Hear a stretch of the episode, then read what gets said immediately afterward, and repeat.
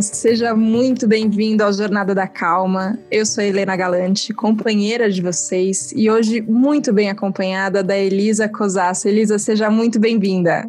Obrigada, Helena. Obrigada a todos que estão nos ouvindo. Vamos conversar sobre um, alguns temas bem interessantes. Pois é, a primeira vez que eu conversei com você, Elisa, não sei nem se você lembra, porque você está muito acostumada a dar entrevistas, mas para mim foi muito marcante. Foi uma capa da Vejinha de 2019, final de 2019, ah. que o tema era Você ainda vai meditar. Foi mais premonitório para mim mesmo, inclusive, essa capa, do que eu achei que ia ser. Foi a primeira vez que a gente conversou sobre meditação de um ponto de vista tanto da ciência quanto do ponto de vista prático. É, você como praticante também, então tinha um ponto de vista pessoal que eu achei muito interessante. E depois eu comecei a descobrir mais sobre o SEB, que eu fui ver, você já tinha me falado naquela entrevista e eu que não tinha tentado, que tinham tantas coisas interessantes para a gente conversar. Sobre o Cultivate Emotional Balance, é isso, né? Exatamente. Quando, quando a gente tinha conversado, eu tinha ficado muito impressionada por isso. Assim, é, eu te procurei porque falei, ah, não, eu quero saber o que, que a ciência diz sobre isso, a nossa ciência é, mais moderna, o que, que as pesquisas mais recentes têm. E eu achei muito legal porque você, não queria dizer concilia, porque parece que uma coisa está contrária à outra, mas parece que você tem essa visão total, tanto do é, de quem experiencia isso quanto de quem estuda. Era a sua intenção desde o começo? O que, que veio primeiro na sua vida, Elisa? Olha, o que veio primeiro foram as experiências. Né? Um, eu, quando eu tinha 12 anos de idade, eu comecei a praticar uma arte marcial japonesa chamada Aikido. Né? Não, não, é todo mundo que conhece, mas é uma arte marcial que tem um fundo contemplativo bem interessante, porque o criador dessa, dessa arte né, é, é, relatado que ele teve uma experiência de iluminação. Né? Ele era um, um grande meditador, né? e desse, desse insight ele criou o Aikido. Então tem vários elementos que para quem realmente pratica no modo tradicional, né, é, por, eu digo isso por quê? Porque infelizmente como muitas artes e não só marciais, à medida que as coisas vão avançando, vai perdendo aquele, aquela raiz filosófica importante, né? Mas quando é praticada no modo tradicional, ela tem vários elementos contemplativos, vários elementos de insight bem interessantes. Então começou muito é, eu sentindo em mim mesma os efeitos dessas práticas. Depois eu fui atrás também de práticas de meditação sentada, né? Eu fui como uma buscadora tentando conhecer diferentes lugares. É, e chegou na época do meu doutorado, e eu acabei eh, conversando com meu orientador na época, o professor José Roberto Leite, e ele foi muito bacana que ele abriu a oportunidade da gente fazer provavelmente o que foi o primeiro estudo na América Latina eh, avaliando os efeitos da meditação para sintomas de ansiedade e depressão. E aí o que aconteceu? O Mind and Life Institute, ele é uma instituição que permeia todo mundo que tem interesse nessas práticas, porque já na década de 80, no final da década de 80, eles começaram a promover encontros entre grandes contemplativos como o Dalai Lama com cientistas das melhores universidades do nosso planeta, né? Harvard, Yale, é, e assim por diante. Tá? O Wisconsin tem um grande centro, Max Planck, e com isso foi possível finalmente começar a criar projetos de pesquisa bastante integrados com os contemplativos. É, e projetos que tinham um, um, bom controle né, do ponto de vista é, de experimento, de ciência. E foi assim que é, esse corpo de práticas né, de meditação, uma dessas práticas, um desses programas mais conhecidos como Mindfulness, por exemplo, começaram a ter credibilidade e entrar nos ambientes do tipo é, grandes empresas como a Google, né, um, escolas, a área de saúde, então, nem se fala, né? A gente tem até nas unidades básicas de saúde se oferecendo hoje muitas dessas práticas, vamos assim dizer, contemplativas, que vão englobar não só a meditação, mas yoga, tai chi, lian kun, que são práticas que estão aí disponíveis para as pessoas, né, em, no ambiente público de saúde. Eu, eu, penso que cada palavra tem um som também que leva a gente para um lugar. E contemplativo eu acho uma palavra muito bonita, porque tem é, a gente fala meditativo, vai para um outro lugar, mas quando a gente fala sobre contemplar, vem para mim essa sensação de respirar, sossegar e observar, mas observar mesmo, assim, olhar, olhar para tudo, olhar atento, se colocar nessa nessa postura mental que me parece de menos reatividade a tudo que está acontecendo e mais observação. É, quando você fala contemplativo, eu sei que englobam muitas coisas, mas o que, que tem a ver? Tem a ver só com uma prática? Tem a ver com, com um estado interno, com uma sensação? Como é? Você tem muito mais contato com isso do que eu. Eu queria entender melhor essa palavra que eu simpatizo com ela, gosto dela. Olha, Helena, você tem o contato que é o mais importante que é o contato pessoal com a prática. Né? No fim da história, todas essas questões de ciência, sem dúvida, são importantes, as tradições, mas se o indivíduo não é tocado, não adianta nada.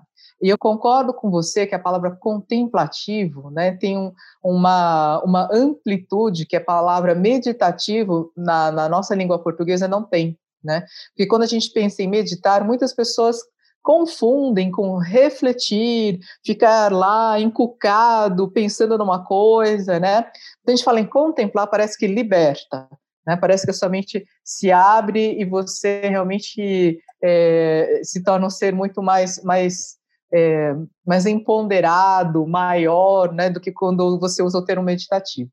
E quando se fala em práticas contemplativas, estamos falando exatamente dessas práticas que trazem essa a abertura para uma observação mais ampla, não só interna quanto externa, é, e que a maior parte delas tem raiz em, em tradições, né, em práticas tradicionais, tá?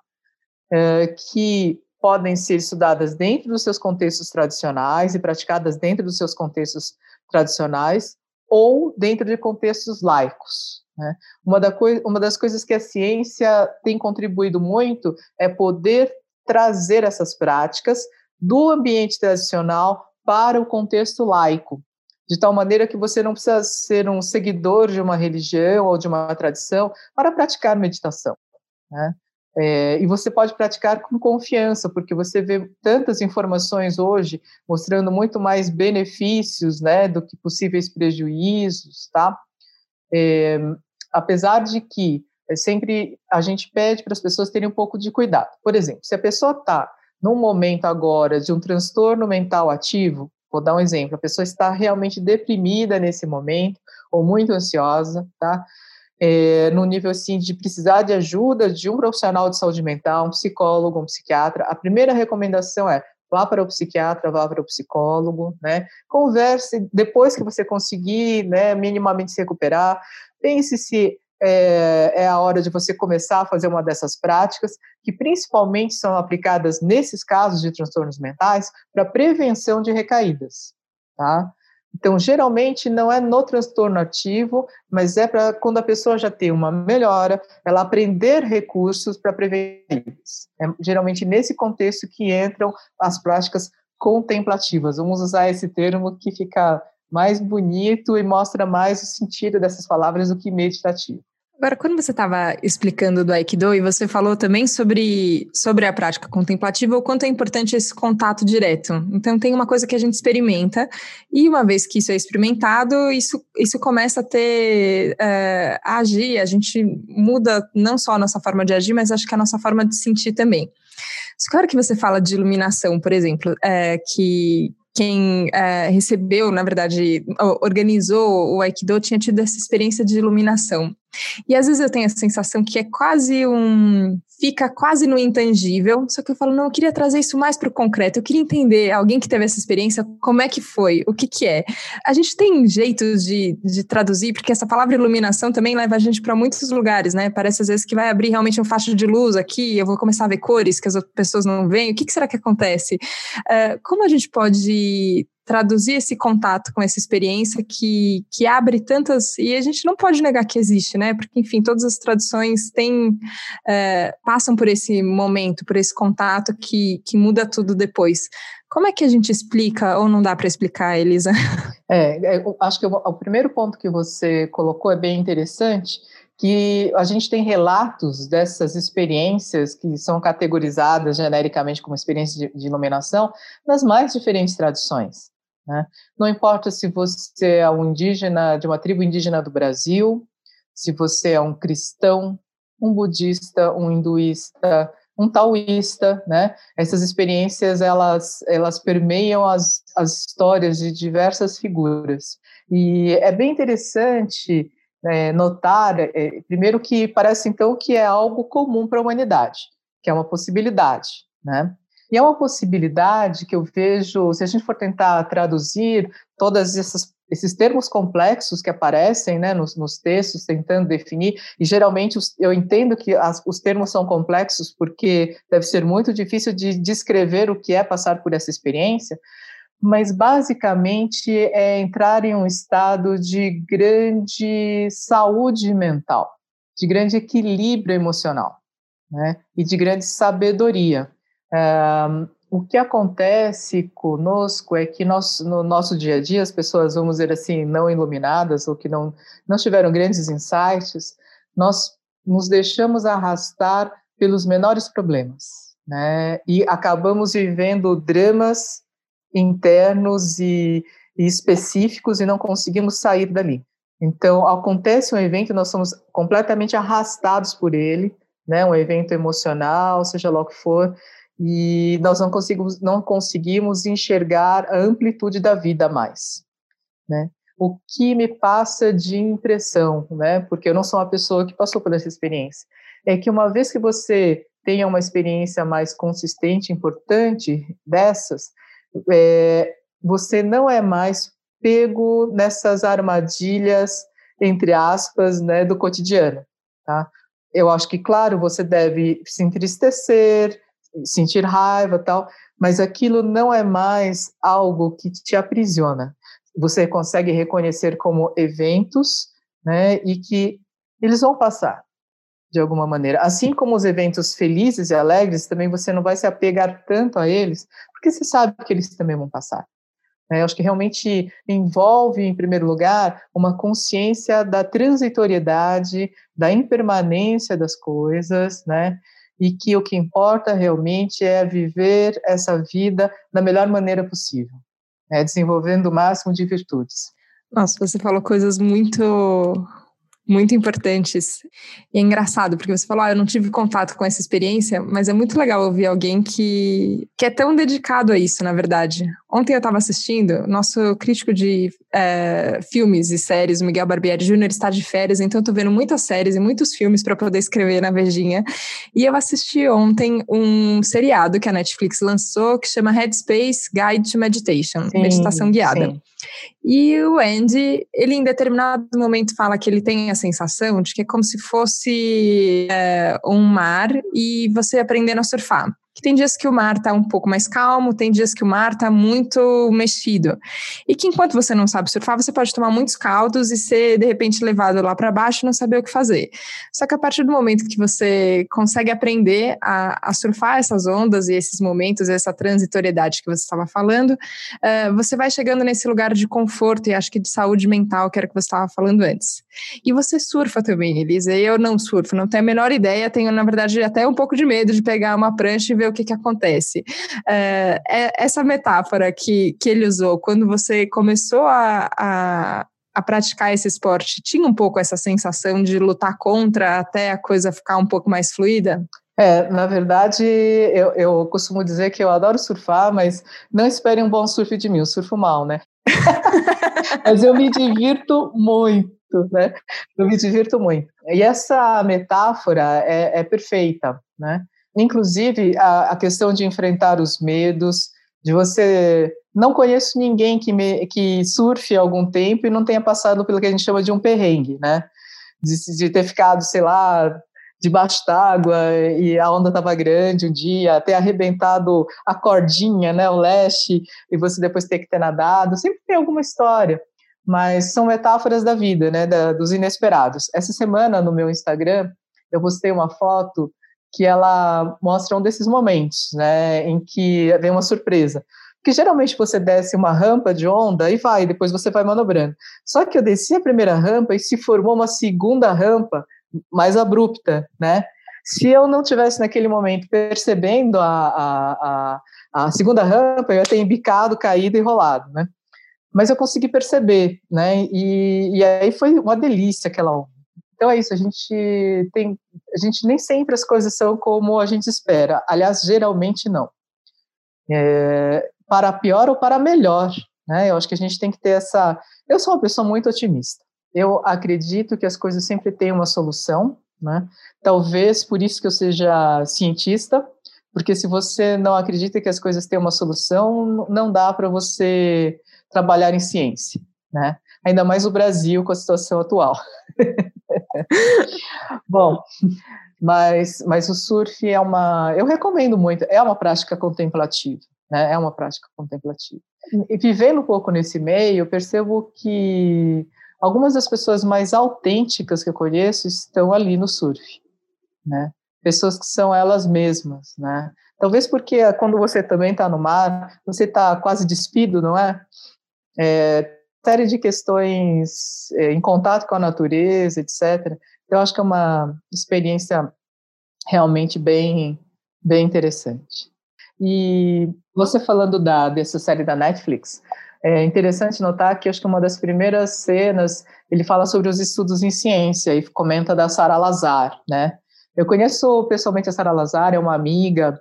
Eu tenho, a gente tem colaborações, já, fazemos, já temos publicações juntas. Eu tenho um ex-aluno de doutorado que está fazendo pós-doutorado agora lá com ela, né? E ela é também outra pessoa que pratica, né? E, e, e também faz a pesquisa. Né? Eu acho que isso dá uma grande vantagem, porque a gente consegue entender um pouco o fenômeno que a gente está estudando e o que pode acontecer com os participantes, né, os voluntários do estudo. Isso ajuda bastante. Que legal, amiga pessoal. Eu vi, eu, eu, é, eu achei muito legal o começo que ele, que ele coloca sobre é, acho que ele tem essa busca também, né, de trazer a ciência por trás. É, e eu tenho pensado, você falou sobre autenticidade até antes, é, que eu acho que eu tentei entender na escola o que, que era ciência, mas eu estou entendendo o que, que é ciência agora, na verdade.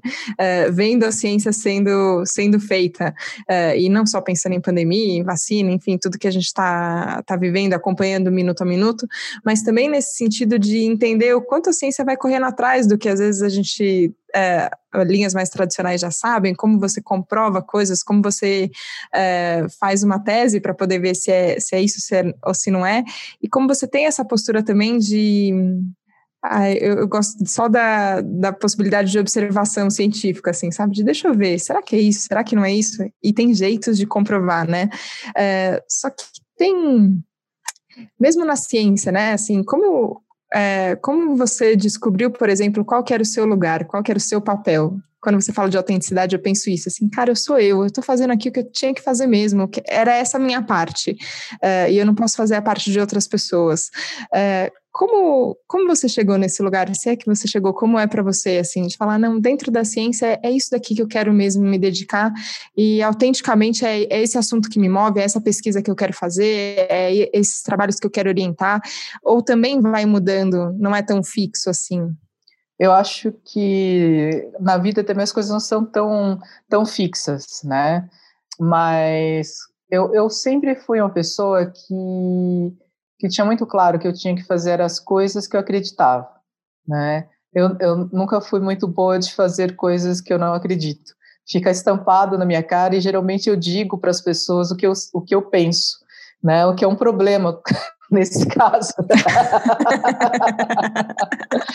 então, Às vezes não os probleminhas. É, então, eu sempre fui atrás das coisas que eu acreditei e acredito. Eu lembro que quando eu comecei a estudar meditação, principalmente lá no, nos anos 2000, final dos anos 90 e tal, sempre tinha alguém que me perguntava, principalmente naquelas entrevistas que eu ainda não estava acostumada a dar, né? ah, mas é, não tenho preconceito, as pessoas não, não são contra e tal.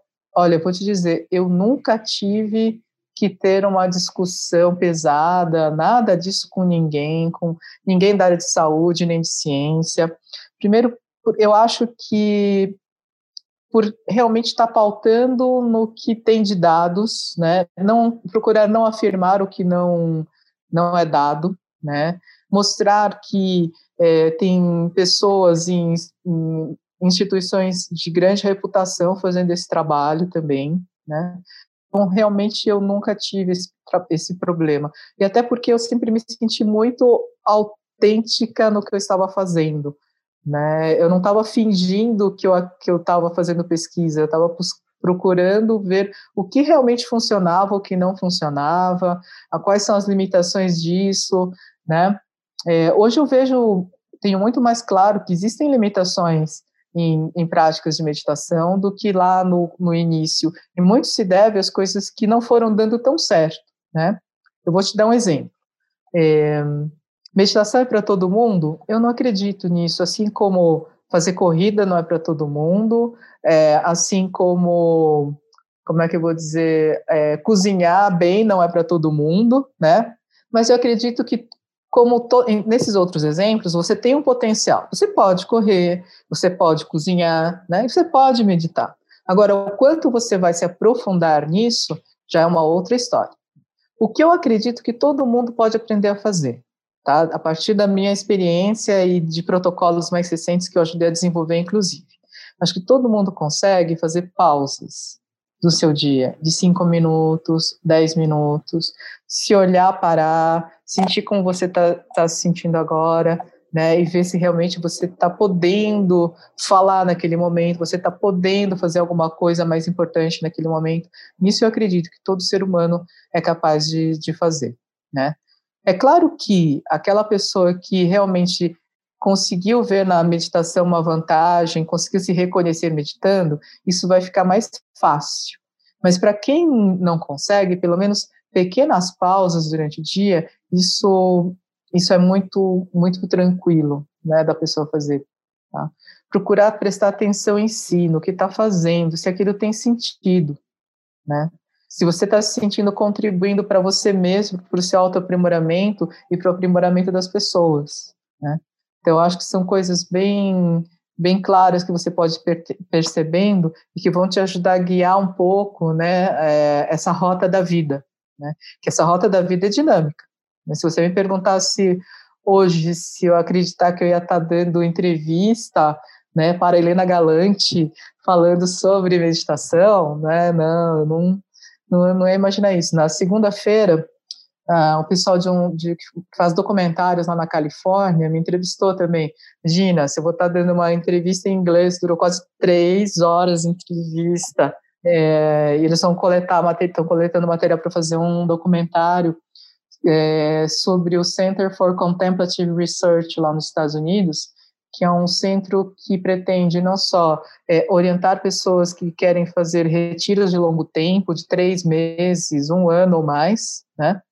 assim como também tentar fazer ciência nisso, né? Como acompanhar essas pessoas e a evolução delas nesse longo tempo. Porque fazer meditação por um longo tempo tem um outro efeito. Isso é uma outra coisa que eu queria comentar, né? As pausas são uma coisa interessante, mas pessoas que conseguem se dedicar algum tempo para fazer retiros, isso tem um grande valor, né? Eu, a própria Sara Lazar, uma neurocientista, né, da Harvard, mundialmente conhecida, é, eu tenho percebido que ela procura reservar pelo menos um mês do ano para fazer retiro. E o Val Harari, o grande autor né, do best, de best-sellers como Sapiens e assim por diante, ele também costuma fazer pelo menos um mês de retiro, além de meditar duas horas por dia.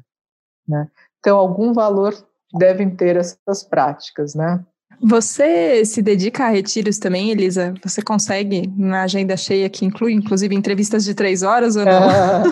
então, o retiro mais longo que eu fiz foi na formação do Cultivate Emotional Balance, que foi na Tailândia. Eu fiquei praticamente seis semanas. Eu gostaria muito de poder fazer mais retiros, mas neste momento atual eu tenho conseguido fazer retiros de uma semana no máximo, né? Inclusive eu, eu, eu conduzo esses retiros, por exemplo, na pós-graduação. Na semana passada, na nossa pós-graduação em gestão emocional nas organizações Cultivate Emotional Balance, que formam os instrutores dessa técnica, nós passamos uma semana em retiro com os alunos. Teve que ser online, né? Por causa da situação atual da pandemia, mas geralmente a gente vai para um convento e ficamos lá com eles. Eu gosto de cursos, você sabe que eu estou namorando esse, né? Desde que eu descobri que, ah. que você que existia essa formação, eu pensei, nossa, isso deve ser muito legal. Quem, quem são as pessoas que procuram, Elisa? Qual que é o público normalmente? Olha que interessante, né, Helena? Porque no início, por ser uma pós-graduação do Einstein, a gente começou com muitos profissionais da saúde, né? Eles ainda vêm, mas a gente tem pessoas de grandes empresas, então a gente já teve diretores de grandes empresas da área de tecnologia, superintendentes de banco fazendo, e esse, essa última turma tem muitos publicitários, tem jornalistas também. Nossa, é muito, muito interessante a gente ver a diversidade de público que está atraindo gestão emocional nas organizações. Eu acho que nunca ficou tão claro qual que é a, qual que a necessidade disso também, né? E isso eu acho que não importa, como você falou, se a pessoa é muito talvez tenha uma predisposição à meditação, pode ser que ela vire uma grande meditadora, consiga ficar duas horas por dia, ou grandes retiros, ou se ela só consegue fazer pequenas pausas, eu acho que independente de, de como é cada um, eu acho que é, eu sinto cada vez mais pessoas, pelo menos, assim, aceitando, vai, não sei, que sem algum, sem alguma capacidade de gerir nossas próprias emoções e de compreender melhor o que está acontecendo, a gente a gente vai, eu não sei o que vai acontecer com a gente. Às vezes eu fico pensando na humanidade, uh, você fala, nossa, para onde a gente vai, né? O que, que será que vai acontecer se a gente não cuidar de tantas coisas que a gente fica sentindo e, e colocando para fora e aí vendo todas as reações que isso tem, é. né? Eu acho que tem um, uma percepção de necessidade maior, né? Sim, e quando a gente pensa no gestão emocional nas organizações, não é só meditação. Metade do programa são as pesquisas e os treinamentos que foram criados pelo Paul Ekman. Paul Ekman é um dos maiores psicólogos do século passado e foi ele que criou os personagens do desenho Divertidamente, né, que da Disney, que as pessoas adoram. E ele explica ali muito bem as emoções, não só para crianças, mas para adultos, né? E um, conseguir trazer essa questão da gestão emocional junto com a meditação é, é uma coisa que está sendo bem interessante. Eu estava até lembrando que a superintendente de um dos grandes bancos do Brasil que veio fazer, ela tem aplicado esses princípios para 600 pessoas que estão diretamente ligadas a ela. Né? Então, isso é bem interessante. A gente vê que essas coisas podem. Por isso que eu sou otimista. Eu acho que as coisas podem mudar. Se as pessoas começarem a entender que elas têm algo muito bom dentro de si, né? E não precisam ficar só no modo competição, destruição. Nossa, isso leva a gente para lugares é, ilimitados, eu acho que se a gente achar esse lugar que é, que é bom dentro da gente, né? E eu fico pensando isso assim, que quando a gente vai estudar filosofia, você fala, nossa, tem lá no fundo dessa raiz um, um descobrir como é que a gente vive, por que, que a gente vive, como a gente pode viver e, e viver de uma forma que seja benéfica para todo mundo.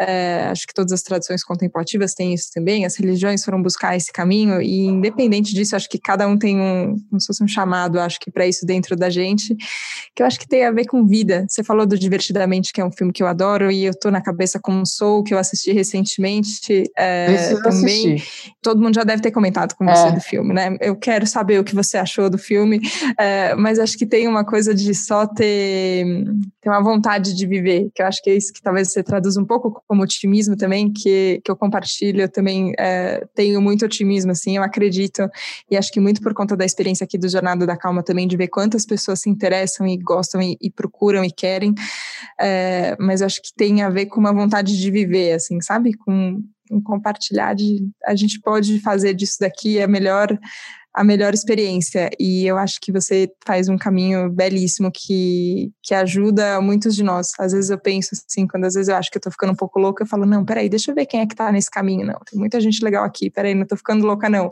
A gente vai ter que mudar muita coisa no mundo, mas vai ser possível. Então, queria te agradecer mesmo, Elisa, tanto pelo trabalho de formação, de dedicação a, a a ensinar isso para novas pessoas e a sua dedicação pessoal também que é, inspira muito. Muito obrigada. Obrigada, Helena, pela oportunidade. Foi muito bom, muito legal. Obrigada a você que nos acompanhou hoje aqui no Jornada da Calma, tão contemplativo e tão esportista também. Falamos de Aikido, falamos de surf, falamos de muitas coisas que mobilizam a gente aqui dentro. Eu acho que isso que é o mais importante. Obrigada pela companhia e a gente se vê na próxima segunda, no próximo Jornada da Calma. Um beijo, tchau, tchau.